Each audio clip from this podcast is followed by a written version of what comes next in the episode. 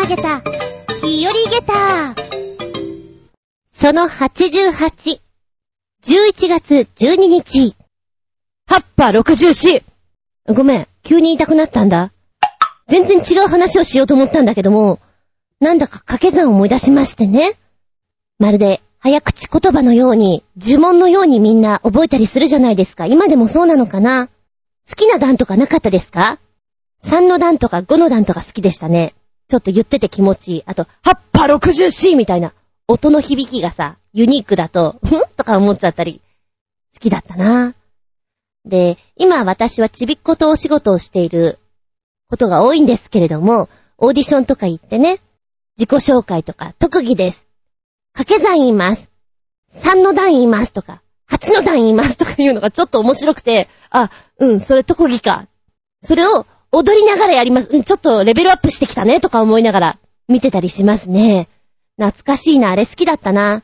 トイレとかに貼ったり、あとお風呂にも、ね、行って、まあ、その時はお姉ちゃんとかと一緒にお風呂入ってたと思うんですけど、それをブツブツ言いながら覚えていた記憶があります。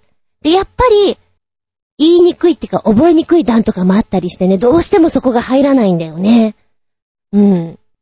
インド式の掛け算のやり方っていうのも面白いですよね。あの二桁のこう掛け算のやり方ってさ、よくこういうのを考えたなっていうのは。でもやっていくとパズルみたいで面白いなってね。きっとそういう風にやったら、計算することが嫌いじゃなくなるのかななんて思ったりしますね。なんかね、ぼーっとしてると眠くなったりするじゃないですか。そんな時に、眠くなったら、頭の中で計算するといいよ。特に引き算がいいよって私言われたことがあります。7を引いていくとか言ってたかな。だから100から7をどんどんどんどん引いていくっていうのを たまにやっていて眠くなりますすぐ眠くなります。ダメだ、私には効かないな、なんて思いつつね。まあみんなもやってみて。7を引いていくの。えっ、ー、と、ある番組でやってたみたいです。引き算を効率よくやっていく方法ということで、まず今日の日付に100を足します。今日は12日です。112から7をどんどんどんどん引いてってください。7未満になったらそこで終了です。眠くなったら負けです。負けー私負けー まあやってみてください。ちょっとした暇つぶしになると思います。で、もっといける人はもっと数を増やしてやってみましょう。Let's try! なんてお話をしつつ、本日もお付き合いくださいませ。お相手は私。今ね、セブンイレブンで売ってるチョコレートのスイーツ、うんまいよ。その名も、チョコケーキマウンテン !270 円、円、円、円。きっとカロリー高い。でも美味しいです。おすすめ。あつみじゅんです。どうぞよろしくお願いしまーす。この番組はちょあへよ .com のご協力へて放送しております。寒くなってきたね。こんな時には、あったかいもの、辛いもの食べて、ちょっと、ポコポコしたいじゃない？ポコポコっていうか、ポカポカか。音が違うよ。ほら。ポカポカしたいじゃない？で、まあ飲食店ではだいたい、温かいもの、辛いもの、自然と選んでしまいますよ。好きだし辛いものね。で、この間、入った焼肉屋さんで、お肉とかを頼んで、辛口スープ、チゲスープみたいなのがあったんで、あ、頼んでみようと思って。激辛濃厚なんちゃらスープって書いてあったんですよ。でもまあ注文いっぱいしてるから、レギュラーサイズじゃなくてハーフサイズでいいかなと思って、350円くらいだったかなじゃあこれお願いしますって頼んだの。それが、びっくりするぐらい、激辛で えぇ、ー、何これ？唐辛子の味しかしないっていう汁なのね。真っ赤でさ、真っ赤に燃えたみたいな。太陽だから誰の歌だっけ？えっと、本当に、罰ゲームみたいな感じで、いや、確かに辛いけど、他の味がしないんだよなぁ、みたいな。もう私の中で、たまげた5つよこの辛さないよねいや、確かに激辛って書いてあった。だけどこれはちょっとないよね。味がわかんないもん。と思って、うーん、辛いから食べれないんじゃなくて、味が一辺倒で、美味しさを感じないから食べたくない味ってあるじゃないですか。まさにそれだったんですよ。もうちょっとほら、しょっぱさがあったり、なんか鋭い辛みがあったり、後味にこうなんか、ヒリッときたものがあったりとかなんかあればいいんだけど、何もなくて、ただただ辛いだけ。どうしようこのスープ。で、ハーフサイズっていうから、カップスープぐらいなのが出てくるのかなと思ったら、丼一杯出てきて、ちょっと待って、ハーフだよねパッと見たら、まあ、そこね、お店の名前が、牛ビックっていうとこなんですよ。全体的に、一個一個が大きいんですよ。これ、ハーフだよねっていうものが、よそで言うとこの大盛りで来るぐらいだと思ってください。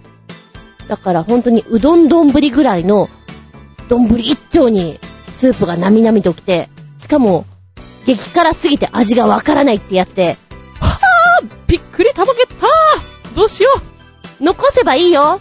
でもなんかもったいないじゃんと思って、こいつ今味が一辺だから、何かを混ぜればきっと美味しくなるなと思ったんです。で、そこの焼肉のタレは随分甘めだったので、よし、まずはこの焼肉のタレを入れてみて、混ぜてみよう。混ぜてみた。まだ足りない。何を入れてやろうかな。おこのチョレギサラダのごまのね、風味とかいいんじゃないと思って、それを入れてみた。そしたら、確かに食べてると、シャキシャキして、ほんわりこう、口の中に広がるごまの風味がいい感じなのよ。もうちょいだな。何かを足せばいい。なんだ？何を足せばいいんだって、こう、テーブルの中にあるものいろいろ見て、白米か白米入れてちょっとクッパ状にしてみたりしてね。で、プラスもう一回、こう、焼肉の甘いタレと塩を混ぜてみたら、味がしてきました。プラス、お豆腐の、ちょっとやっぱり、辛みがかった、サイドメニューの方も頼んだんですよ。これの卵と、お豆腐と、ポックを入れてみてね。そしたらいい感じに美味しくなって随分味変しました。いや、ここまで入れるとなんか一品料理で美味しくなったよねっていう感じになったんだけど、辛すぎてたまげったねうん。予想外に辛すぎた。で、その後に、お散歩しながら、いつも行く銭湯に、銭湯っていうかスーパー銭湯にね、行こうと思って、そこで岩盤浴してこようかなと思ったんです。で、いつも通りに岩盤入って、あちょっと金曜日だし疲れてるし、寝ようかなーぐらいに思っていたらね、全然寝られないの。内臓が熱くて熱くて。で、私普通岩盤浴って、え仰向け15分、うつ伏せ15分、ブレイク入れてもう1回みたいなのを3回ぐらいやるんですけど、3回目ぐらいでちょっと汗が出てくるパターンですよ。1回目の10分ぐらいでも汗が出てきて、あ、辛いもの食べるとこんなに違うんだって驚きましたね。で、15分過ぎて、じゃあ、うつ伏せだと思ってうつ伏せになったら、今度は、15分が我慢できないの。5分でもいっぱいいっぱいで、あと5分ど、5分ぐらいちょっと頑張ってみよう。せめて10分頑張ろうと思って、もうカウントね、数数えた。1、2、3、えー、10分でしょ ?10 分で言ったら何十秒数えればいいんだとかそういう計算をして、じゃあこのぐらい数えればいいか。はぁ、まだだっていうのを何度か繰り返して、辛いものってこんなにコンディション変わってくるんだって本当にそこでもたまげった。で、今まで私がこう岩盤だとかサウナだとかいろんなところに行って汗をかいた量より一番出た感じでしたね。なるほど。これからは激辛料理を食べてから岩盤浴をするとこんなに効果が違うんだなって思いました。寒くなってくるとさ、本当に毛穴とかもキュッとなってきて汗が出にくくなるじゃないですか。だからここでおすすめです。激辛料理を食べて、お近くのサウナもしくは岩盤浴に行って、汗を拭いてきなピューッと健康的にお肌もツヤツヤになると思いますよ。お試しあれ。毛穴の汚れ、ドーンと流して、見ちゃおうぜ。次行きまーす。メッセージタイム。最初のお便りです。コージアットワークさん。メッセージ、お邪魔しまーす。いらっしゃい暗いところの方が集中できると言いますが、逆に私は明るいところの方が仕事がしやすいようです。できれば、眠る時も明るい方がいいという、夜行性になった方がいいんじゃないかという性質。なんかね、暗いとね、雑念が多くなるか、ただ、ぼーっと寝ちゃうんですよ。この間の説明会でもスライド上映の間に寝ちゃったもんな寝ちゃダメだパーン起きろ そうなの？へえ。ちなみに私今、こう収録をしてるんですけど、パソコン2台とデスクに1台こう間接照明をつけてるだけなので、えー、1メーター下がったところだったらもう真っ暗ですよ。そんな中で今作業してますけど、このぐらいの方が落ち着けますね。だからこう、収録時のブースなんか結構落ち着きますね。なんだろう、この真っ暗さ加減みたいなね。うん。明るいところか。うーん、お店とか、展示場とか、まあ、場所にもよるけどね、パーッと明るかったりしますよね。あー、でも、眠るときも明るい方がいいんだ。電気ついてても寝られちゃうんだ。いや、眠いときは寝るけど、できたら真っ暗闇がいいよね。今ね、もう引っ越しをして1年以上は経つんですけど、ちょうど1年ぐらいか。なんですけど、こうカーテンのサイズが合ってないんですよ。下の方が10センチぐらい空いてて、上もちょっと空いてる感じなんで、外の光がね、漏れるんですよ。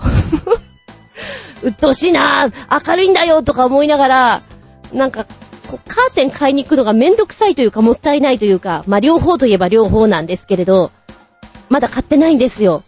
で、こう、明かりが入ってくるのがすごく嫌でね。できる限り本当にこう、真っ暗が望ましい。明るい中で寝られるか。だからなんか修学旅行とか、もう旅行とかに行った時に、明るいのが好きな人いますよね。とは一緒の部屋になれませんよね。完全暗転って思っちゃう方なので。はぁ。なんか、ちゃんと寝られる気がしないような。うん。とか言いつつ寝てたら、あれなんだろうけどね。へぇ。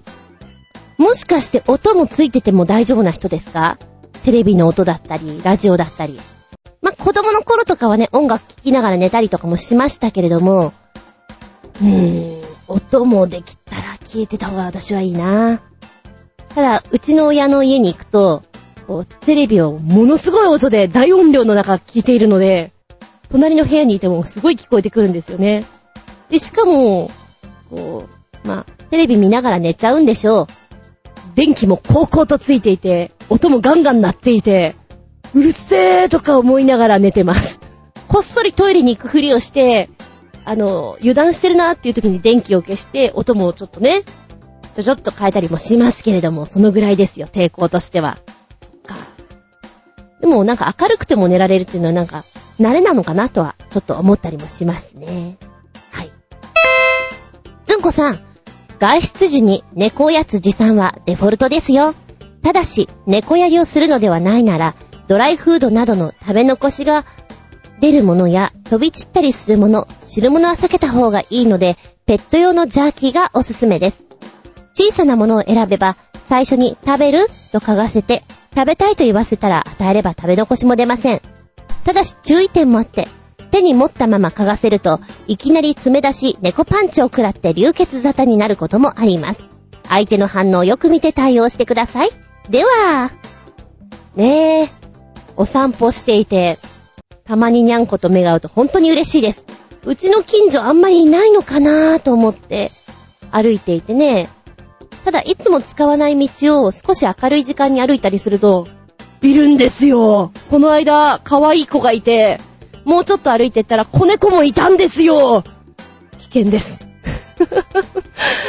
我が家が危険になりそうです。ちょうどね、子猫ちゃんたちは、はぁ、子猫がいると思ったら、まあ、その近所の人なんでしょうね。ご飯あげてたみたいだから、きっとこの辺で飼ってくれてるんだろうなと思ったから、あの、お持ち帰りしませんでしたけど、夜中に目があったらまず、お持ち帰りしてますよね。今日からよろしくね、みたいな。そうなりそうだなと思って。そうですね、ちっちゃいお菓子とか持って歩いてるといいかもしれませんね。でもね、あんまりまだ猫を見てないんですよね。夜中すぎるのか、まだアンテナが弱いのか、私のね。前に住んでた家の方がやっぱり、にゃんことはよく目が合いましたね。バイクとかでもよく見つけることができました。まだまだちょっと甘いようで、えー、訓練していきたいと思います。どんな訓練なんやとか思いながらね。なんか見つけると嬉しくて写真ばっかり撮ってます。お散歩じゃないのかいとか思いながらね。そんなことをやってる、今日この頃です。はい。あー、それで言うならば、コージアットワークさんの持ち物検査をしてみたいです。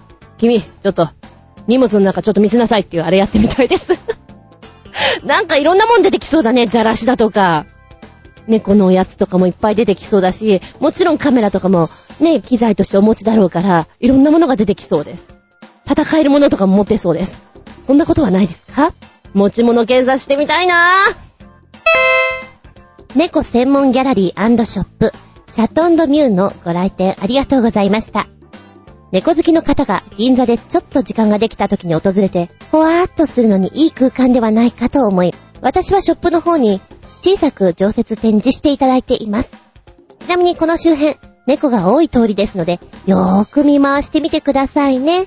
では、そうですね、時間があった時に、ひょろっと行くの楽しいですよ。ちょっとね、終わるの早いからあれなんですけども、いいと思います。なんかいろんな話が聞けて、のんびりできるなーっていうのは、なんかいいよね。うん。グッズはね、見てて欲しくなるもん。T シャツも買っちゃおうかな、どうしようかなと、本当に迷った。ただなんかよく見てる時間がなかったからあれだったんだけれども。でね、この周りにはニャンコ多いですよって話なんだけど、あの、お水とか置いてあるんですよね。いつ来てもいいようにっていう話を上の方がしていたんですけれど、その話を聞いて帰り道に、あ、本当に水が置いてあるって、その時に気づいた。はぁ、見てないなぁ。で、その界隈に、ニャンコが多いんですよって話も聞いたんですけれども、私見たところがないかもしれない。いるんだろうなぁとは思ったけど。で、そこじゃなくて、2本隣ぐらいの銀座7丁目なのかなお蕎麦屋さんで吉田っていうところがあるんですけども、そこにも段ボールがあって猫がいるんだと思われるんですよ。で、1回か2回は見たことあるんですけど、その後はずっとね、ご不在な感じで、多分いるんだろうけど見たことないなーっていう空間なんですよね。で、その話をしたら、あの、ショップの方がね、えー、ありましたか？ちょっとそっちがわかんないですって言われちゃって、あ、そっか。じゃあもしかしたらもうそこに猫いないのかなと思ったんですけどね。コージアットワークさんご存知ですか？吉田というところの前に段ボール置いてあるんですよ。うん。もう、トントン見てないですけど、私自身もあんまり銀座行ってないからあれなんですけどね。でもなんか、こんなところでっていうのを見ると嬉しいです。あー、でも前も言ったっけ？銀座8丁目の、まあ私がバイトしていたビルの5階だったんですけど、こう、着替えに行くところに、外の声が聞こえてくんですけど、時期的になると子猫の声がめちゃくちゃするんですよ。銀座8丁目で子猫の声が鳴り響いてんだけど、何これ？どういうこと？っていつも思いながらバイトしてました。で、ライトとか照らすんだけど、当たり前だけど見えなくてね。いるんだろうなぁ。春と秋、気になってました。はい。皆さんも、銀座界隈に行った時に、ちょっと寄ってみると、あれ？なんか、ほっこりできるなって気分になるんじゃないかな？はい。ありがとうございます。続いては新潟県のキラキラヨッピーくん。メッセージ。うんこしゃん？こんにちパブパブパブルー。さて、こんな目玉焼き器が売られているそうでっちゅう。欲しいでっちゅう。それではごきげんよう。パブブブブブブブブブー。どんなの？ポチッとなー。これ、欲しいな。ドクロの形の目玉焼きが焼ける。スカウエッグクラウ。おーこれは面白い これご飯に出てきたら、すごいテンション上がる。気分盛り上げた、盛り上げた、盛り上げた。下駄5つ。リンゴン、リンゴン、リンゴン。かわいいな。ドクロの形の目玉焼きを作る。作っていうの？スカルエッグコラール。すごいね。アイディアだね。ちゃんちゃららららららんなんなん、ちゃんちゃららららららんなんだん。はい、皆さんこんにちは。今日お作りしますのは、ドクロ型の目玉焼きでございますよ。用意するもの、卵2つ。あとはベーコン2枚。以上、ご用意くださいませ。まずフライパンを熱してください。その後に、この、ドクロ型のコンラールをですね、置きまして、黄身を目玉の目のところに、白身をこの目以外のところにうまーく流し込んでくださいね。そうです、そうです。丁寧にお願いしますよ。それから隙間のところでベーコンをね、焼いてみるといいでしょう。ベーコンは切らない方がいいですよ。そのまま、トロンと焼いちゃってみてくださいね。えー、そして、適度なところで、あの、あんまり焼きすぎるとよろしくないので、適度なところでお出しください。お皿に盛るのも結構ですし、このフライパンのまんま、食卓に持ってってもテンションがわっと盛り上がるんじゃないでしょうか。えー、塩胡椒等の味付けは食べる直前にお願いいたしますね。えー、ケチャップなんかでドバッと血のりを演出してみても面白いかもしれませんよ。このドクロちゃんの口元のところにちょうどバッテンになるようにベーコンをね、合わせてあげるとなお可愛いでしょう。いいね、これね。面白いグッズですね。いやいやいや、すごい気分盛り上がった。えー、日本では売ってるとこないのかなあの、遊べる本屋さんで売っててほしいですね。なんで私すぐあそこの名前忘れるんだろう。あの遊べる本屋さんですよ。え、ちなみにこれ、ネットとかで、アマゾンとかで今12ドルちょいで売ってたかなで、9ドルとかで売ってるところもあるみたいなんで、うまくすれば、安く買えるところもあるのかななんて感じですね。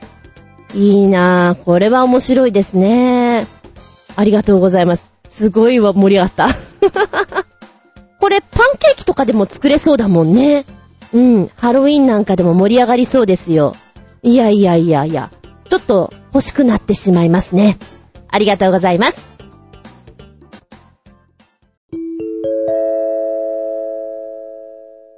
ただいまよりずんこ先生のレッスンを開始いたします。ずんこ先生の本作り。はい、今回は中学生のクラスで今やってるやつですね。タイトルは、ストーカー。少女が二人、椅子に座っているところからスタート。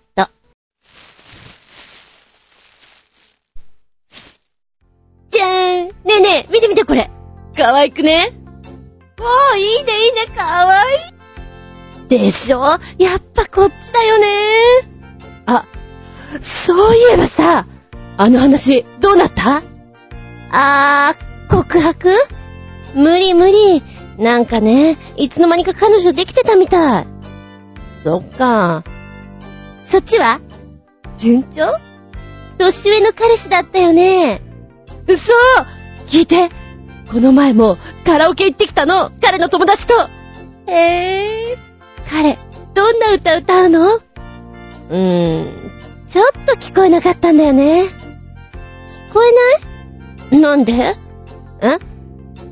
私が入った部屋は、彼らが入った部屋の向かい側だったから、さすがに聞こえないよね。え？ちょっと意味わかんないんだけど。あと、最近は毎日彼の家行くんだ。毎日？ええー、彼の家で何してんの？立ってるの。立ってる？え？毎日、彼の家の前に立って、彼の部屋を見上げてるの。それだけ？それだけ？え？え？え、付き合ってるんだよね付き合ってるよ。ん、ねえ、もしかして、それは、んーと、もしかしてだよ。ストーカーなんじゃない？あ？あ、うん。そうそう。昨日ね、いつものように立ってたら、彼が出てきたの。それで、私に向かって、誰だか知らないけど、警察呼びますよって。それって、ああ愛の告白い違うよ。えー、一応、女の子二人には、一番最初どういう設定でやってるかを考えてくださいと。教室にいてもいいし、お友達の家でもいいし、好きに考えて。という風にやっています。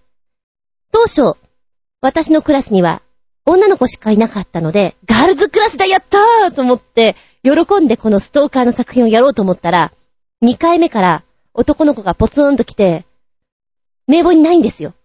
君はと思ったら、僕は今日からここです。って言われて、名簿に書いてないんだけどって慌ててこう、教務部に行って聞いたら、一人増えるんです。よろしくお願いしますって言われて、ちょっとショックなんですよね。ガールズクラスだと思っていたから、うわぁしかも、なかなかのイケメンで、君は女の子一人の中この作品頑張ってやってくれよ。と思っているんですけれども、ねえ、女の子だけだったら、例えばお化粧しながらとか、こう、下着のカタログを見ながらとか、それこそ、なんか試着しながらとか、そういう会話でやってくれたら女の子トーク、本当にガールズトークのワイワイしたところでできて、いいかなと思っていたのに、残念ですまあでも男の子忙しいらしいんであんまり来てないんですけれどね。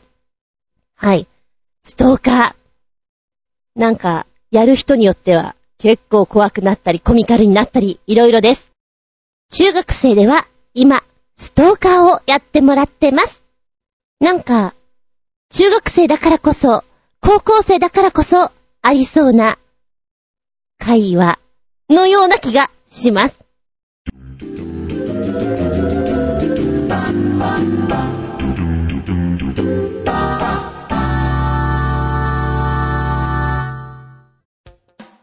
はい、お便りいきます。コージアットワークさん。タイトル、リスの赤ちゃん。お邪魔します。スリランカで撮影中だったイギリスの映画監督、ポール・ウィリアムさんが保護したリスの赤ちゃんが可愛いと評判です。BBC の野生動物番組を撮影中だった同監督は、巣から落ちたらしいコリスを保護。木の上を特殊カメラで探しても巣が見つからず、しょうがないので2週間保護し続けたという画像が評判になりました。監督がイギリスに帰国するにあたって、コリスは野生のリスが宿泊客の朝食を食べに来るというホテルに預けられたそうです。5時アットワーク。ぬわーかわいすぎるー鼻血が出そうです。なんじゃこりゃうわー、これはちょっと目の毒でしょう。かわいすぎますようわ、心臓がドキドキしてきます。こんな小さいんだ。うわー。なんでしょうね。私もリスを一時飼っていたので、リスというものが大体どういうものかわかるんですけど、こんなに小さいと、尻尾とかも、思っていた以上に、心もとなく、最後の方に、これマグカップか。マグカップの中で寝ている姿があるんですけど、まずいな、これ可愛すぎだろうという、罪作りな寝方をしています。なんでしょう、この子。すごいなぁ。あー、でもね、見つけてもらえてよかったね。ね、鳥さん、鳥さんっていうかカラスさんとかに食べられてしまうのもよくある話なので、このぐらいの子っていうのは生きていくのが難しいと思うんですよ。いい人に見つけてもらいましたね。特殊カメラを使っての巣を探すっていうのもなかなか、監督いっぱいいっぱいですよ。ないかないかって、あの、ニョキーンってこう、ね、巣までこう探しに行ったんでしょ？でもなかったんだよね。そういう時もありますよ。で、大体みんなそこで諦めてしまったり、するところをちゃんとこう保護してあげて、で、その後の就職先をちゃんと見つけてくれたのが微笑ましいじゃないですか。ね、ホテルで朝食をもらう子も嬉しいし、あげるお客さんも嬉しいですし、もう私自身がそのホテル泊まってみたいものね。うん。いいお話だ。とっても可愛らしい絵でした。癒されました。ありがとうございます。もうちょっとオイラ叫びすぎだから。ね。はい、ありがとうございます。ああ、気分盛り上げたね。下駄5つだね。プリッチー続いては新潟県のキラキラよっぴーくん。メッセージ。ずんこちゃん、こんにちパブパブパブルーさて、寒くなってきましたが、こんなモフモフした毛並みの動物さんたちの写真集でもご覧ください。とても暖かそうでちゅー。二つ。二つ目のコメントにカッコ、アンゴラウサギさんでーす。カッコ閉じて、それではごきげんよう、バブブブブブブブブブーという風になってます。ではまず一つ目をポチッと押すとですね、あれ？ポチッと押すとですね、はい、こちら、33枚モフモフがドーンと出てきます。みんな冬毛だ、ね、もっこもこなんですけれど、この3番目のウッシーだよね。虫じゃないのかな？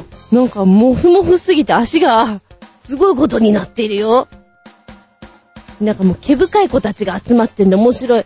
もうね、6番のこのピヨコたちが可愛いね、キュッとなっていって、なんでしょうね、もうこれだけでたまらんですね。鼻血が出そうですね。さっきから変なことばっかり言ってますけど、もふもふ大集合です。あどけない子犬が多いですね。トラちゃんもなんでそんな困った顔してるんだろうって感じの顔していたり、私はフクロウが好きなんですよ。12番のフクロウさんもなんか目玉がでっかくていいね、もうふっとしていてさ、抱きしめたいよね。21番これ何なの生き物。ちょっとわからないんだけど、このケムクジャラは何？はて、はて。えー、それから29番のワンちゃん。ラブラドールとかなのかな？すごいあどけない。なんだろう、味のある顔してます。ポスターだよね。もしなんか、スターの顔してるよね、この子は。いいよ。33枚癒されるで、ところどころ、おっさんが出てきて。誰？とか思っちゃうのがまた、なんか、ヒットです。はい、そして二つ目の方行こうかな。こちらがアンゴラウサギさんなのかな？ポーチ。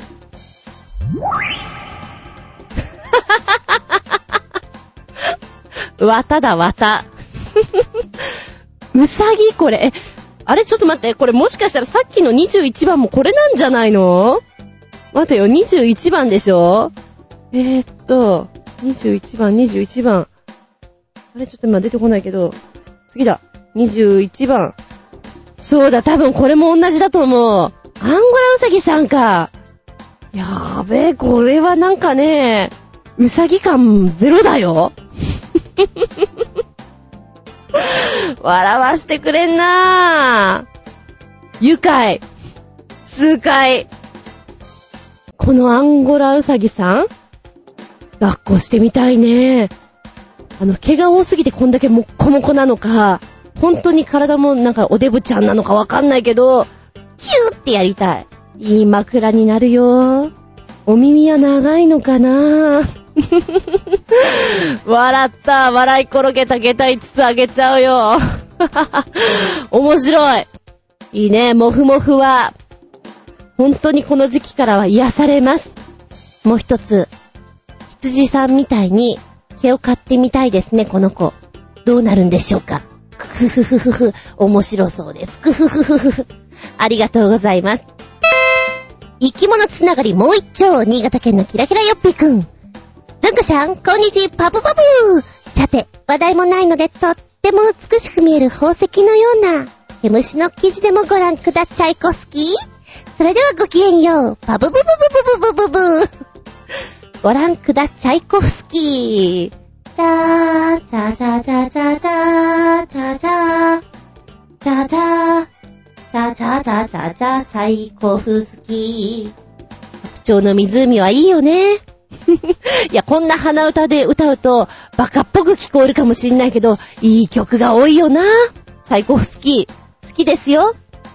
いや、話がそれるけどさ、サイコフスキーの1812年、あの、大砲を使う曲目とかすごい好きですね。好きなくせにいつも、いや、1856年だったかな。いや、1812年だったかなって、いつも間違いたいんだよね。ピンポン。間違えるんじゃなくて、間違えたいんです。きっとね。へい、話はそれたけど。はい、ここポチッと押すとですね。閲覧、超絶注意。神秘の透明芋虫。ジュエルキャタピラーがキモ可愛いと話題に。えー、で、こうスクロールしていくとですね。ほうほう。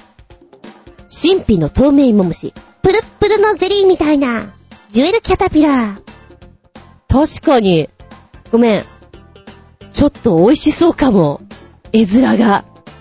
プチプチしていて、なんかそんな感じ、食わないよ。食わないけどそう思ってしまった私は、第一印象でそう思ってしまったよ。えーっとね、ほんとゼリーみたいです。こちらは中南米の熱帯雨林やカリブ海の島々に生息するというジュエルキャタピラー。宝石みたいなその輝きからジュエルという名前がついてるそうです。透明なんです。ナタデココみたいです。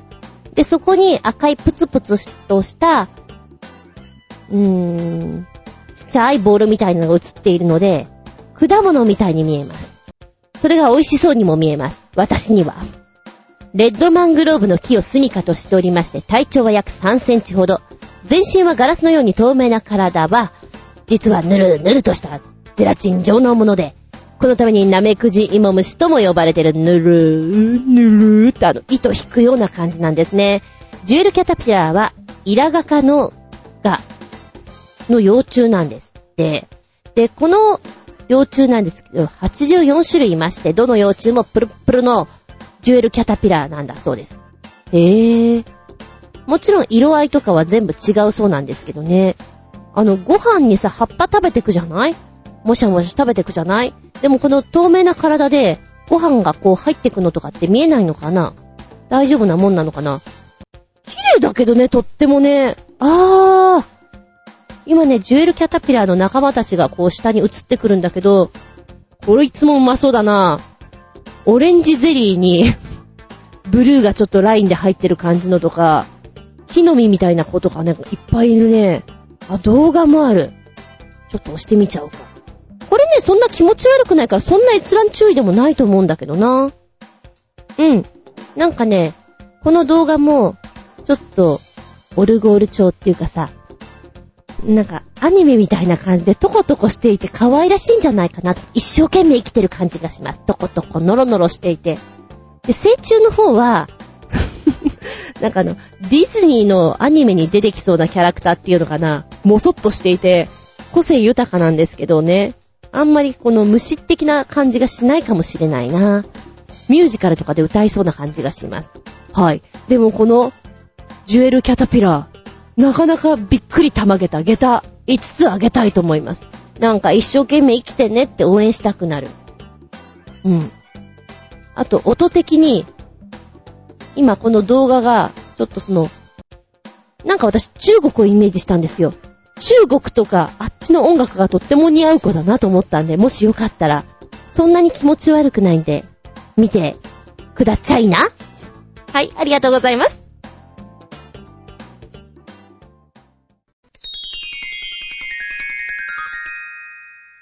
シッピンアウトタイムはい、今回のテーマは、ねえ、それ、食べるの？でお届けしたいと思います。食品で、自分の中では食べ物認識はないんだけど、レストランとか行った時に、え、それ食べないの？じゃあちょうだい。もしゃもしゃ美味しそうに食べる。え？これって食べるのが普通なの？え？ドキドキしちゃう人いるみたいですね。私もあんまり食べる方ではないんで、え？ー、召し上がりますか？ど、どうぞどうぞってダチョウ倶楽部のようになったりすることがあります。まあよくありがちなのが、エビフライの尻尾、パセリ。うーん、ごめん食べないかも。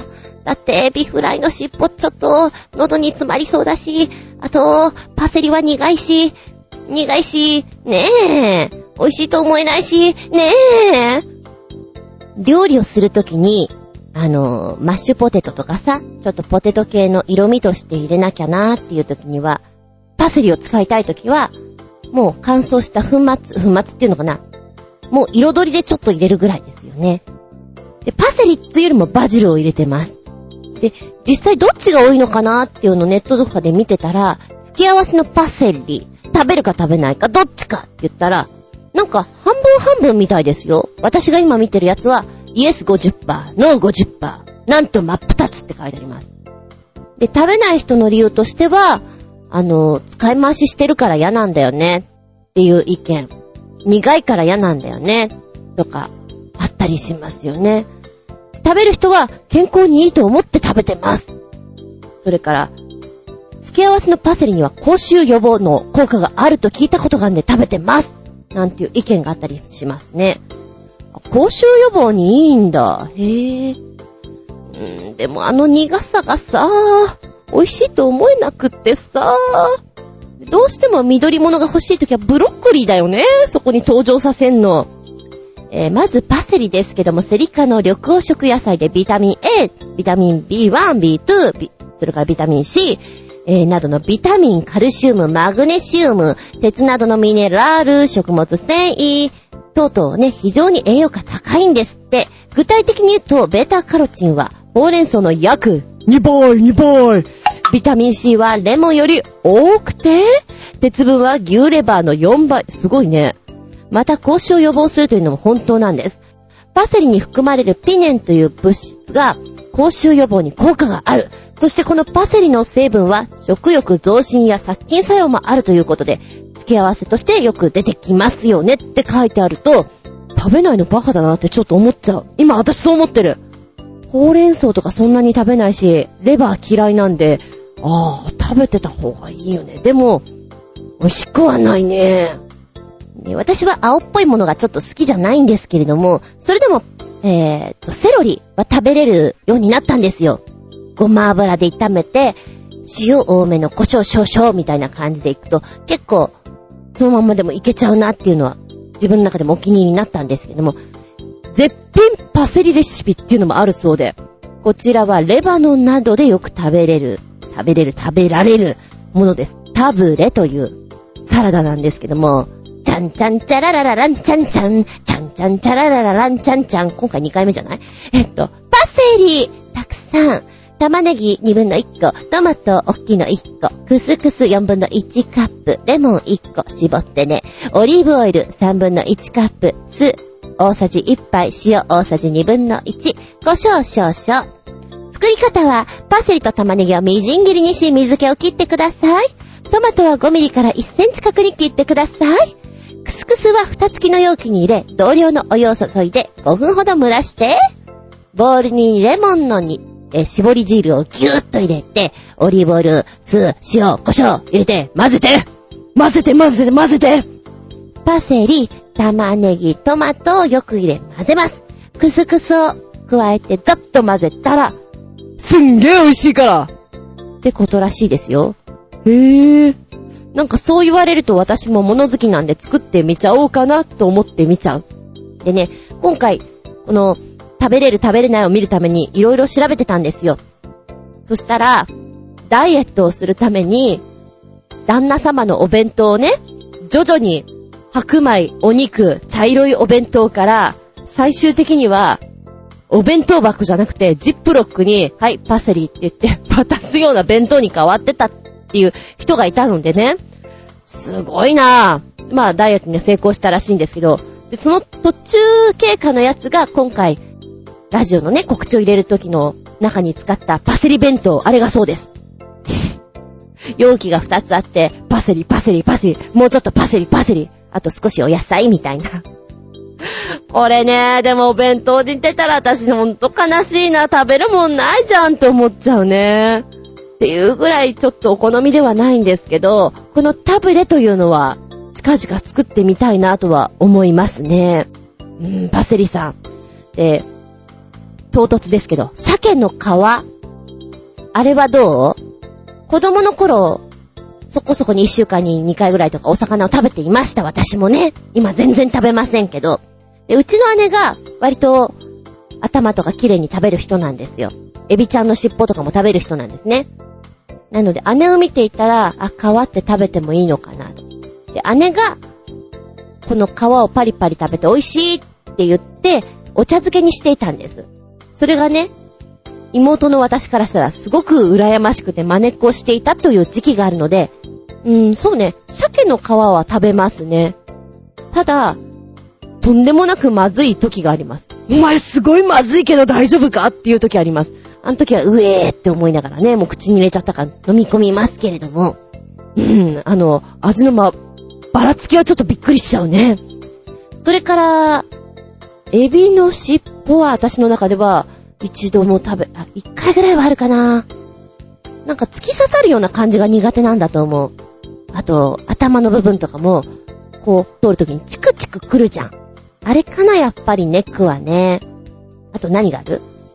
食用の菊とか。はい。あれは見るもの、食べるものではございません。私の中ではごめんなさい。うん。付け合わせの中でいくと、クレソンとかは私好きなんですよね。あれはね、まずいとは思わないんだけど、お肉と一緒に食べたら美味しいよ。でもあれ残す人多いよね。で、大学の時にやっぱり仲間内で、クレソンが好きな人がいて、クレソンくれ、クレソンくれって言ってんのを見て、え、そんなにうまいのか？と思って食べたら、別にまずくないし、これは食べれるなと思って、以後クレソンは私の中で OK です。あの子は別に癖がない。私が苦手なのは癖のある、みょうがとか、あんなにあるじゃん。タイの方の生春巻きに入ってるの。あ、まだ名前が出てこないよ。うーん。あ、ダメだ、出てこない。あれ。あれ、パ、パ、パクチーパクチーとかはちょっと個性強くてダメだね。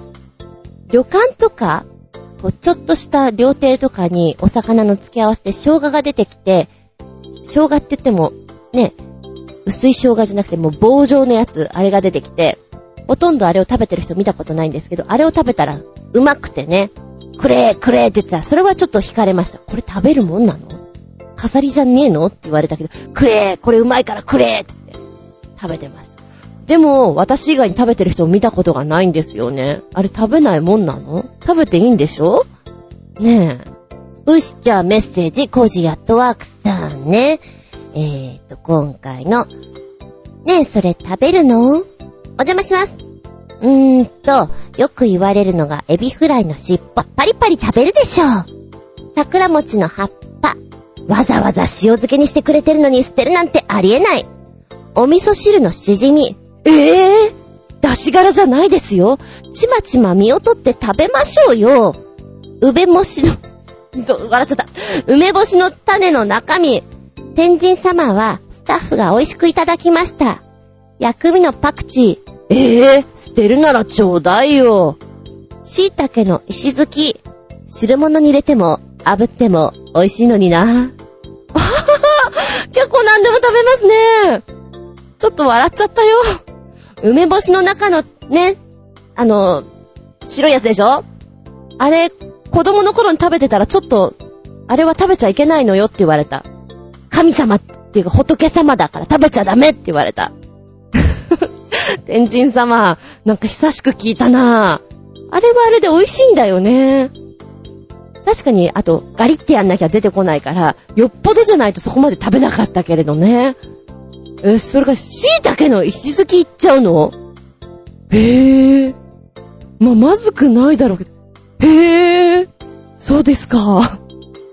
なんか結構何でも食べてるからほんと笑っちゃう。で、しじみは美味しいんだけど、確かに美味しいんだけど、小さすぎて、うまく取れない。そこをちまちま食べなさいよってことでしょ？うひょー笑った。ごめん、だいぶ残してるかも。あさ、あさりからぐらいだったら、うん、うん、あれなんだけど、しじみはだいぶ小さいよねえ。そっか桜餅の葉っぱは、うん、食べますね。あれはね、子供の頃は取ってたけれども、めんどくさいからもういい。一緒に食べる。で、本当は取りたいんだけど、めんどくさいから食べてるのは、ボタン飴の、あのオブラート。ボタン飴で合ってる？キャラメルみたいなのあるじゃん。今売ってんのかな？あれのオブラートがなんか気持ち悪いから取りたいんだけど、取れるのがめんどくさくて、てーいって取れるとこだけ取って、あとはもうしょうがないからなかったことにして食べます。あれなんでオブラートついてんだろうなとはいつも思ってたな。ごめん、話が逸れたけど、勝手なイメージだけど、お魚すんごく綺麗に食べそうですね。ゴージャットワークさん。骨だけ残してそう。トゥルンとなくなってそうです。はい、ありがとうございます。そして、あー、ナッチンシャン。んと、エビフライの尻尾は、おうち、かっこ実家だけど、で、作ったのなら食べる。パリパリして美味しい。あと、私の父、マイ父は、エビの頭も食べるな。頭がついてる甘エビとかの頭を翌日、味噌汁にしてくれ。って作ってもらって頭ごと食べる。昔の人って食べ物をほんと綺麗に食べるんだよね。パセリは好きで昔はよく食べてたけど、外食産業系の使い回ししてるよって言われて食べるのやめた。だって食中毒怖いもん。あ、ブロッコリーの茎の部分って普通に食べるよね。というメッセージいただいております。えー、まず、そう、エビフライの尻尾食べる派ですね。それから、エビの頭も食べちゃう。食べない。頭、味噌汁に入れるんでしょ？でも甘エビとかだったら大丈夫なのかな？なんかちょっとあの硬い腹部分が気になってしょうがないんだよね。何度も言うけど。しつこいようだけど。桜エビも気になる時あるもん。あんなちっちゃいのに。存在感ありすぎだよ、君らと思ってね。えー、パセリ。なんかね、確かに外食産業系は、サクランボとパセリは使い回し多いよって聞くよね。なので、パフェが好きなんだけど、プリンアラーモードとか好きなんだけど、あの、サクランボは食べちゃいかんよって私も聞いていた。パセリとかも、いかんよ洗ってちょいちょい乗っけてんだよでも、私、外食系で結構バイトしていたけど、それは見たことないよね。あ、一回だけある でももう、もうそこはないんじゃないかなと思うけど、それはパセリとかじゃなくてね、あ、これ乗っけちゃえっていう、あ、それもどうかなとは思うけれど、うん。そうだな。だから、ファミレスとかでやってた時も、確かに、あのー、さくらんぼさんは使い回しされてなかったから、きっと、昔の話なんじゃないかなとも、今はうるさくなってるからそんなことしてられないんじゃないかなとは思いたいけれどもね、いかがなものでございましょうか、とは思いますけど。それからブロッコリーの茎の部分。そうですね。あれは使いますね。みんなどうなんだろうとか思いながら自分でほら料理するようになって、茎の部分がかなりあるじゃない？あれ？これ捨てんのもったいないよねと思って料理に使っていたら全然使えるじゃん。サラダサラダみたいな感じで使ってますけどね。他の方はわかりませんけど。でもそういう仲間がいると、あ、使ってよかったんだ。うふってちょっと思っちゃいます。ありがとうございます。ああ、今、ふと思っちゃったのが、ねえ、それ食べるの？って言うと、私はメロン系が好きなんですよ。マスクメロンとか。子供の頃に買って、500円ぐらいのメロンって、な、なんていうの、ちっちゃいメロンあるじゃないですか。あれとか、すっげー食べてました。ほぼ皮に達するぐらい もう、もう味しないよね。ねえ、やめなよ。ねえ、それ食べるの？ねえ、やめなよって言われるぐらい食べてた記憶があります。もうな、昆虫のように食べてたかな。だから、基本、ウリ科の、キュウリとかも好きなんで、キュウリも結構バリバリバリバリいきますね。いいよね、なんかあの辺の味が。スイカはね、あの、そんなに下まで食べませんよ。ある程度上のとこで終了します。メロンだけはちょっと別格にいただいちゃいますね。まあでもちょっとさ、あんまり食べたことがないものとか、ザクロとか私の中であんまり食べてないので、食べるって言われた時に、うんうん。ね、ねえ、それ食べ、た、食べるの？食べ、食べ、大丈夫？とか思う時は確かにあります。えー、初めて、串焼き屋さんに行って、焼き納豆 お揚げの中に納豆を入れて、それを焼いて、お出しするというものを、よく出るんだよって言われて、え、ね、ねえ、それ、食べるの？ちょっとじりじりっと思ったりね。私のうちはなかったんだけど、お味噌汁に納豆とか入れるんでしょ？それもやっぱりやったことがないんで、納豆と味噌汁？えー、それ食べるの？みたいな。ありますよ。食べたらうまくてやめられないっていうのもあるしね。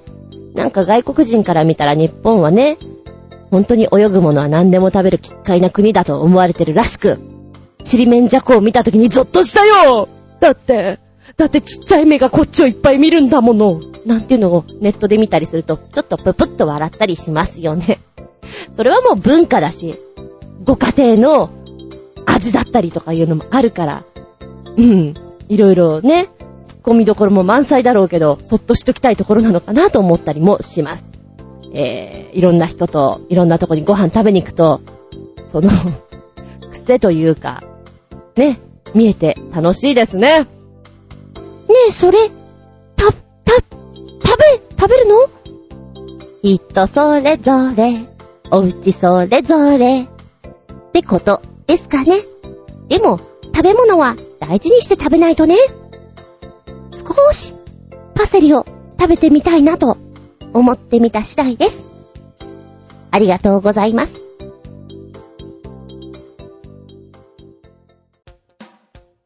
はい、メッセージいきます。コージアトワクさん、タイトル、本番よりメイキングの方がすごい主な例。お邪魔しますいらっしゃいレクサスの CM メイキング画像ですが、CG を使っていない段階の撮影で完璧な運動する自立型クワッドコプター、ドローンがすすぎます。こんなロボットがもうあるなんて、さすが21世紀ですね。5時アットワーク。発音合ってるかな？クワッドコプタードローンで合ってる？え、どんなのでしょう？レクサスの CM? え、こちら2分16秒の動画になっております。これは虫みたいに動くし、SF 映画に、もう、こんなの出てたよね。まさにそんな感じだね。で、見てて思ったのが、前に軍艦島を、ね、立ち入り禁止のところをカメラが入って見せてくれるっていうのを教えてくれたと思うんですけれども、あそこ行きゃいいんじゃない？絵もすごく素晴らしいの撮れそうな気がするって思って見ておりました。いや、ほんとね、こんなのうろうろしてたら、未来だよなーって思うよね。すごいね。なんか何でもできそうな気がするもん。これだけを見ると。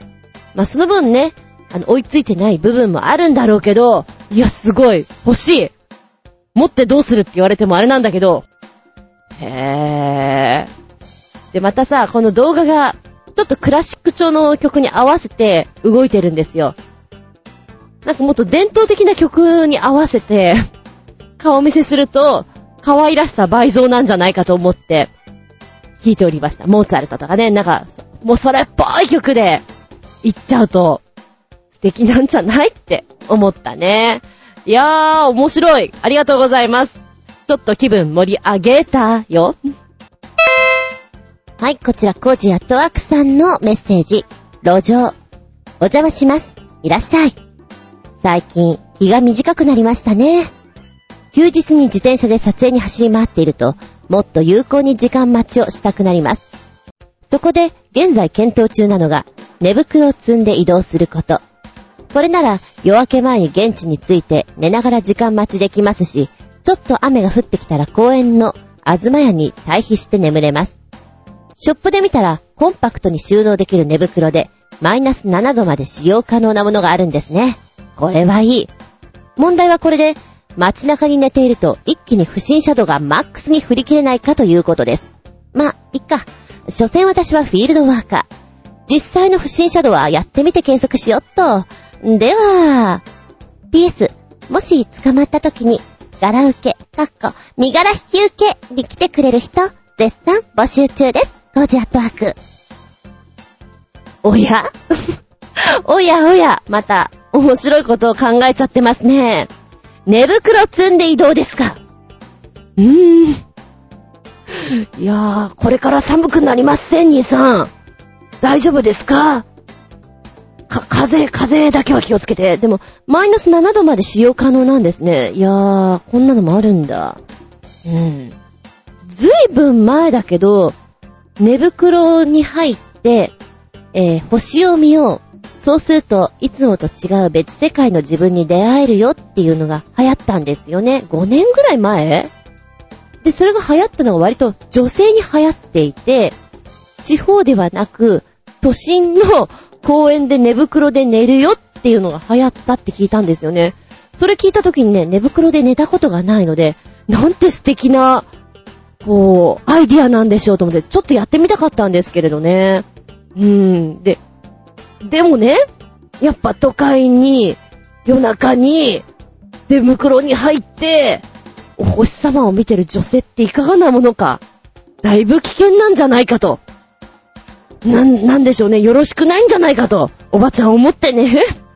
その時は、そんな話があるんですって、すごいですね、で終わらせたんですけど、なんかそういうのもあるから、意外と慣れてしまったら、あれなんじゃないですか。あ、寝袋の人来てるね。あ、そうなんだ。写真撮ってんだね。で終わるよ。多分うーん、ガラ受け。絶賛募集中絶賛募集しないで えーまずは近所のおまわりちゃんと仲良くなろうのパターンでしょうか。うーん、身柄引き受け。ちょっと楽しそうですね。楽しいっていうかやったことがないからどんな感じなんでしょうね。あのー、ね中に入ってる時の心境とかさ、雰囲気とかさ、いろんなものどうなってんだろうとか思っちゃうね。なかなか見れないじゃん、そんなの。ね。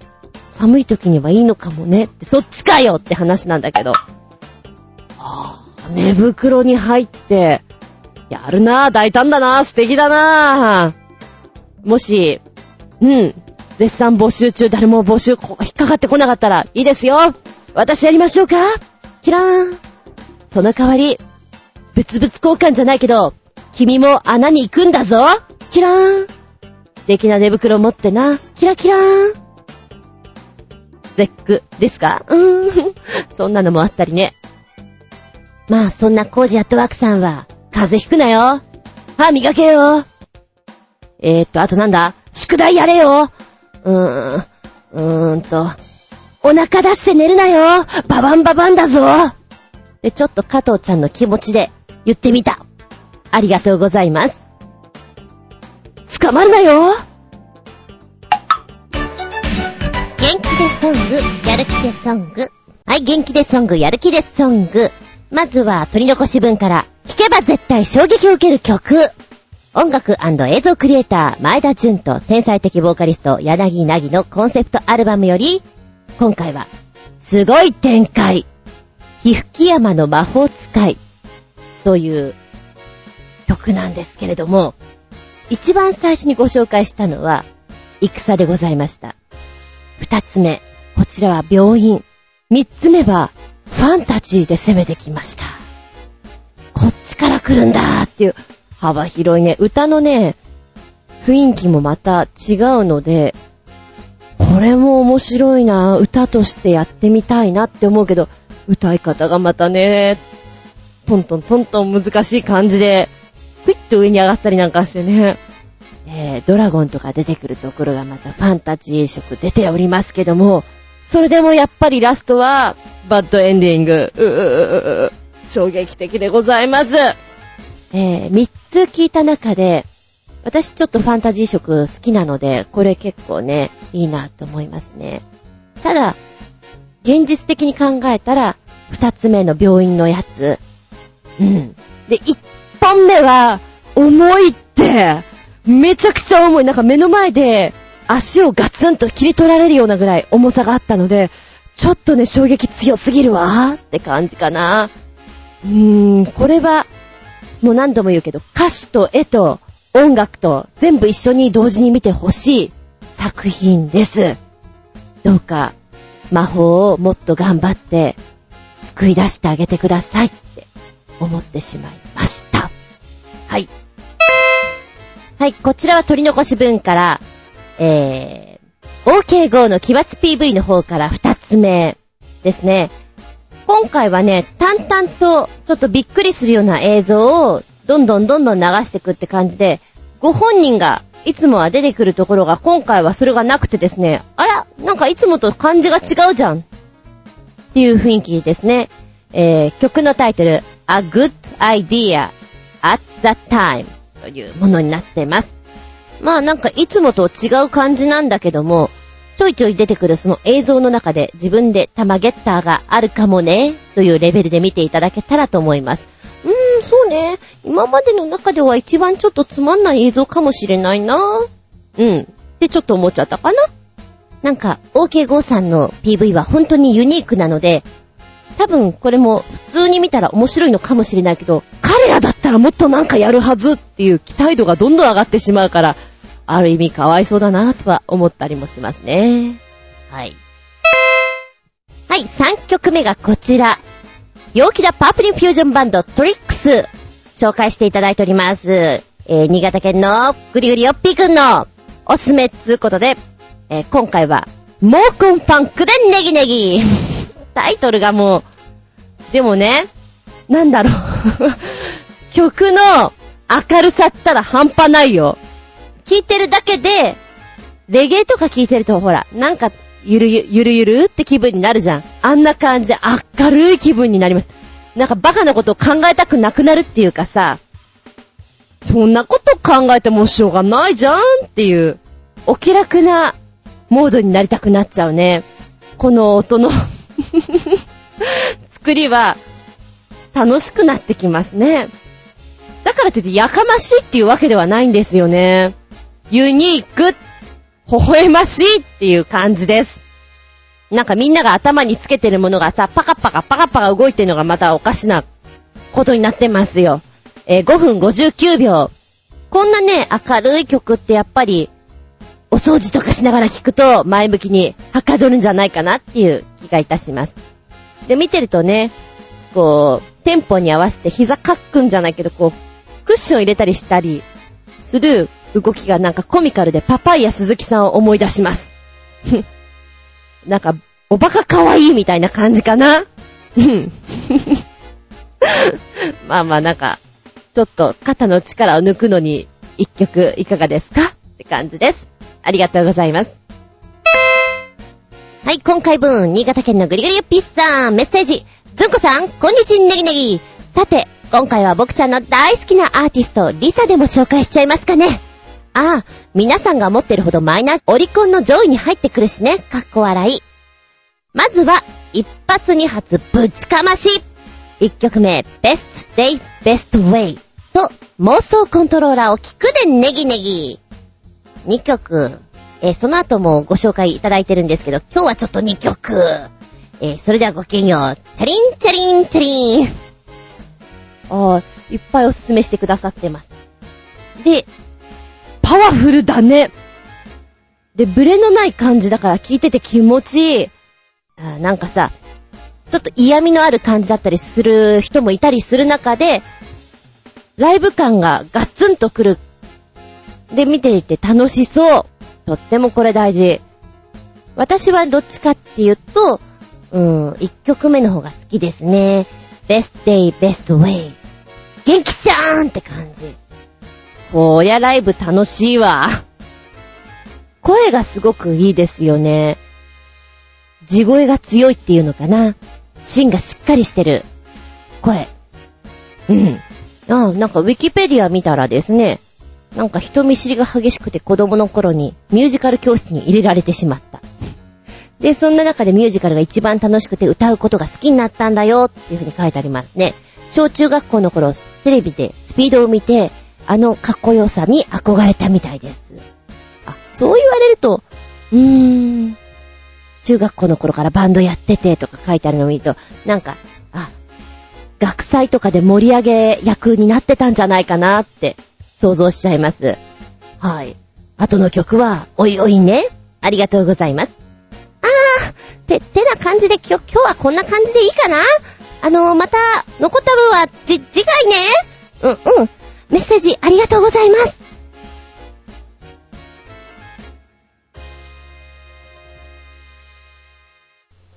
はい、メッセージ。コージアトワークさん。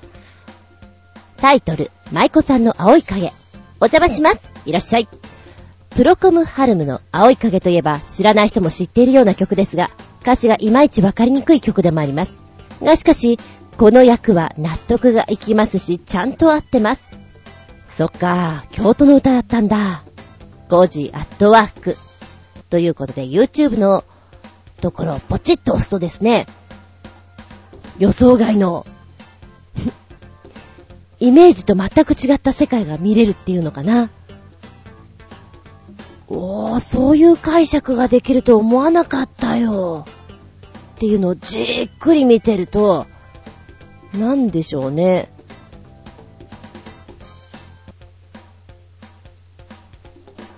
今までになかったものを教えられて、はっ目から鱗ってこういうことですか？っていうのに近い衝撃を受けた雰囲気です。特に英語なんてさ、こう言葉の選び方によっては本当に意味がいろいろにもできるじゃない？だから、へーって、興味深いですよ、これ。曲はね、割かし、聞くことがあるんじゃないかな。うん、私もよく知ってる曲なので、皆さんも、ああ、これかこれかって思える曲じゃないかと思います。この画面に出てくるマイコハーンと、役をよく見つつ曲を聴いてもらったら、ほほほう、そう来るか。ってちょっと驚けちゃうんじゃないかな。ありがとうございます。続いてがこちら。新潟県のキラキラよっぴーくん。メッセージ。ずんこしゃん、こんにちは、バブバブ。さて、これといった話題もにゃいので、世界一背の高い猫でもご覧ください。確かに、にゃがいです。それではごきげんよう。バブブブブブブブブブブブブ。にゃがい猫なんです。どんな猫かっていうと、こんな猫なんです。こちらはアメリカカリフォルニア在住のブリーダー、キム・ドレーパーさんの育てた飼い猫。世界で一番背の高い飼い猫としてギネスブック2010番に認定。サーバルキャットと家猫のハイブリッド種で、スカーレッツマジックと名付けられた子です。1歳半のサバンナキャット。えー、肩からつま先までは43.43センチ。お値段が、お値段が、さあ、聞いて驚け。驚く準備はいいか。約45万から113万ってよくわかんねえっちゅうの。えー、でも写真で見るとね、よくわからないんだけれども、女の子、女の子じゃないな、女性ですね。女性が膝立ちしていて、腕のところに来るぐらいだから結構やっぱりひょろ長いですよ。で、動画が見れます。うん、なんか動画見てるとちょっとね、女の子が、この子、スカレツくんをね、引っ張り回してる感じがして、かわいそうだなと思ってしまうんだけども、まあまあ、あの、ビッグキャットって感じですね。顔がちっちゃくて可愛らしい。うん。なんか、世界一高価で背の高いにゃんこです。だけどお値段はこんな感じで幅が広ございます。いくらぐらいでしょうみたいなね。もうよくわかんないから。うーん、でも、大きい子って私はワンコもそうなんですけど、好きなので、いいね。なんか、チーターみたいな感じ、色合いが。かっこいいね。はい、ありがとうございます。このひょろ長さにびっくり玉ゲッタゲタ ?3.5 かなもう一丁、新潟県のキラキラよっぴくん、メッセージ。ずんこしゃん、こんにちパブパブ。さて、話題もないので、ハロウィンも過ぎちゃいましたが、昔のハロウィンの仮装ってめっちゃ恐ろしかったことを証明する写真集でもご覧ください。現代にはない独特のおどろおどろし感のてんこ盛りでっちゅー不気味でっちゅーそれではごきげんよう。バブブブブブブブブブブブ。つうことなんですけども、こちらハロウィンの写真、全部で42枚。ドーン。ドーンと来るよ。えーっとね、普通のハロウィンと違って、あんまり金がかかってない分、怖い。なんかしょぼい分、後でこう、じわじわ怖さが来るよね。お面とかを使っています。で、帽子とかをかぶっていたりします。髪の毛がやたらと長くて、なんかほつれてる感じが、なんか手入れの言っていないお人形さんのようで怖いです。よーく見るとね、38番。はい、38番、浦安の人大好きだよ、これ。ねえ。でもこれちょっと怖いよね。あの、バッタモンの中国の遊園地にいそうな、ね、ネズミランドのあの有名な二人ですよ。あの二人が こうなっちゃいました、バージョン。怖い、怖い。で、そうね、38番からその先は、ホラーハウスへようこそって感じです。いや、ハロウィンという意味合いではいいんだけど、うーん、ハロウィンっていうかね、おとぎ話の中に出てくる魔女とか、あとは、妖怪、妖怪じゃないな。なんつうんだろう。な、なんかね、物語の中から出てきた感が強いですね。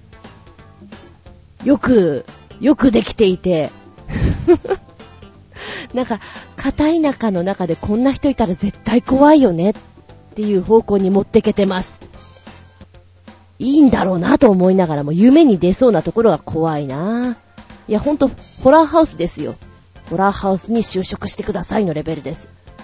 で、お面がさ、つるんとしてなくてなんか、あえてなのかな？ぐにゃぐにゃしてるところがまた怖いんだろうね。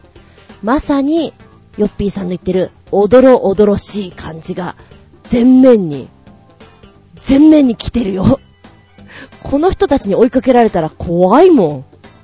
だから、通常のハロウィンとはちょっと違うほんとなんか黒魔術的な感じがする怖さがあります。はい、こんなハロウィンにあんまり行きたくないかな。気合の入ったハロウィンになりそうです。びっくりたまげった写真集うーん、怖いってば、トリックはトリート。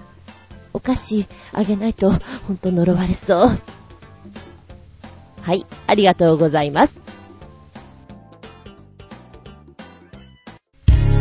この番組は、ちょあへよ .com のご協力へて放送しております。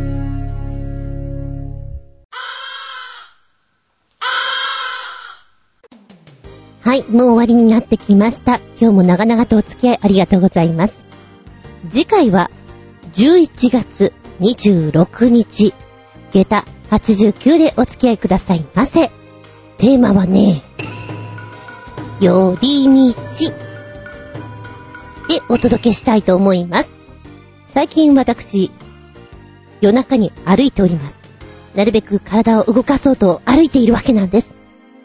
で、ふと、この間歩いたところが小学校の近辺歩いていて、中学校の前を通って、実家があったところまで歩いてみたんです。あれ？時間にしたらこんなもんか。私もっとゆっくりゆっくり歩いてたなぁ。なんでだろう？って考えてたら、すっごい寄り道して、あっち行って、こっち行ってっていうのをしてたんですね。なので、まっすぐ帰った試しがあんまりなくて、小学校低学年の頃は、8時半、8時45分にスタートのところを、確かね、家を7時半ぐらいに出ていた。で、この間歩いてみたら、12、3分だったと思う。ずいぶんのんびり歩いてたんだなと。まあ確かに、猫がいた？とか、あ、この坂楽しそう？と思ったら、そういうところ歩いてみたりとか、いろいろやってましたよ。寄り道もいっぱいしてました。あと歩きながらながらのお友達と遊んでみたりっていうのもやってみました。そういうのもあって、えー、通学、帰宅時の時間がものすごいかかってたんですね。皆さんは寄り道っていうの、どんなのやってましたか？今現在でもいいです。まっすぐお家に帰らずに寄り道するときこんなことが好きでした。学生の頃はこうでした。あそこのラーメン、美味しかったな。買い食いダメって言われたけど、いいんだよな。ダメなんだけど、ゲーセン行きたかったんだよな。ダメと言われると余計にやりたくなるっていうのが人間注文だと思うんですよ。なんで、オッケーって言うと、意外に人はやらなくなったりするものですよね。えー、寄り道は結構してましたね、本当に。皆さんの寄り道、どんなのがあった？ぜひ教えてください。お便りは、チョアヘオホームページ、お便りホームから送っていただきますが、パーソナリティブログの方にコメントをいただく、はたまた私のブログ、ズンコの独り言の方にメールフォーム用意してございます。こちらから入っていただきますが、直前になりまして、告知入れますので、そこの方にコメントを残していただく。直接のメールアドレスもございます。全部小文字で、geta アンダーバー zun アットマーク yahoo.co.jp geta アンダーバー zun アットマーク yahoo.co.jp こちらまでお願いします。テーマは、寄り道ですよ。では次回は11月26日、日付が変わるその頃に、下駄89でお聞きくださいませ。お相手は私。うーん、すき焼き食べたい。あつみじゅん。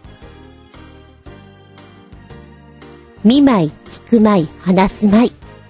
ずんこの話も、もう、おしまい。バイバイキーン。ああ、爆睡した。びっくらした。冒頭で話しました岩盤浴。まあ、こちらのお風呂ね、その後に入っていくわけなんですけれども、1時で終了なんですよ。で、えー、岩盤出たのが12時5分でクールダウンして5分後ぐらいにお風呂に行ったのかな。まあ、そっから髪の毛洗ったり、体洗ったりっていうことして、お風呂全部入って、サウナとかも入ってって思ってたんですよ。で、私の性格上、とりあえず全部やっとかなきゃなと思っていたんです。なので、うわーって髪の毛洗って、じゃあまずは露天からだと思って入りに行きます。で、一番大きめのお風呂、それからかけ流しの源泉のところ入って、寝湯よし、寝湯誰もいないけど行くぞと思って、転がって、じゃああと1、2分したら、向こうの方に行こうと思って、計画立てていたら、寝ちゃった。次に気がついたのが12時55分。ガバって起きたらなんかあの、店員さんがさ、こう片付けをしているような雰囲気があったんです。はっと思って、あの自分の中では2、3分目を閉じていた印象だったんだけど、なんか明らかにそうでなく、で、髪の毛洗って、タオルドライしていたんですね。で、寝湯で寝っ転がると髪の毛濡れると嫌だなと思って、自分の手で枕を作って、寝っ転がってたんですよ。で、まあそうすると濡れません。だけど、明らかに髪の毛濡れてるし、タオルびっしょびしょなんですよ。寝てたわと思って、見渡しても誰もいない。時計見たら55分。なぬちょ、とりあえず急いで行かなきゃと思って。でも全部入ってないのが悔しくて、とりあえずあの、入れそうなとこだけ入ろうかなと思って、さっと行ったんです。そしたらもうお店の人が来ちゃってね、えー、まあ、多分、そろそろお時間なんでって言いたかったんでしょ。で、さりげなく私も、あ、えっと、ここって1時まででしたっけ？って確認したんです。いやーね、今すっぱだし、こんな髪の毛濡れてる状態の人だから、いや、いいんですよ、もうちょっとね、あの、お早めにって言いたいとこなんですゆっくりしていいですよって言うかなと思ったら、はい、そうです、急いでください。言われちゃって、やっべーと思って、もうそのまんま慌ててですよ。慌ててもう行って、服だけ拭いて、髪の毛乾かせるだけ乾かして出たって感じで、こんなにいっぱいいっぱいだったことないね。うん。なんかもう追い出されるような感じで出ましたけど、でも、あ、コーヒー牛乳、コーヒー牛乳だけは飲まなきゃと思って、1時に脱衣場から出たので、まあ、若干濡れてはいたけれども、あのね、ロビーのとこでフラフラしてる分にはそんな怒られないかなと思って、そこでコーヒー牛乳買って、飲んで、はぁ、寝てた腕が痺れてるって感じでした。びっくりしたね。まさか寝湯で、えーとね、25分ぐらい爆睡してました。すっぱで。なんか男らしい私とか思いながらな。なんかね、ちょっと切ない感じですね。ぐーぐー寝てましたから。いやー、そんな自分にびっくりたまげた下駄4つ差し上げます。豪快でした。金曜日だしね。疲れてたから。まあまあ、そんなこともあるよ。あるでしょ？みんなも。爆睡してたっていうの。落ちてたっていうの。あるよねうん。それがちょっと男らしく、すっぱなだけです。うふふ。すっぱ上等、厚み順。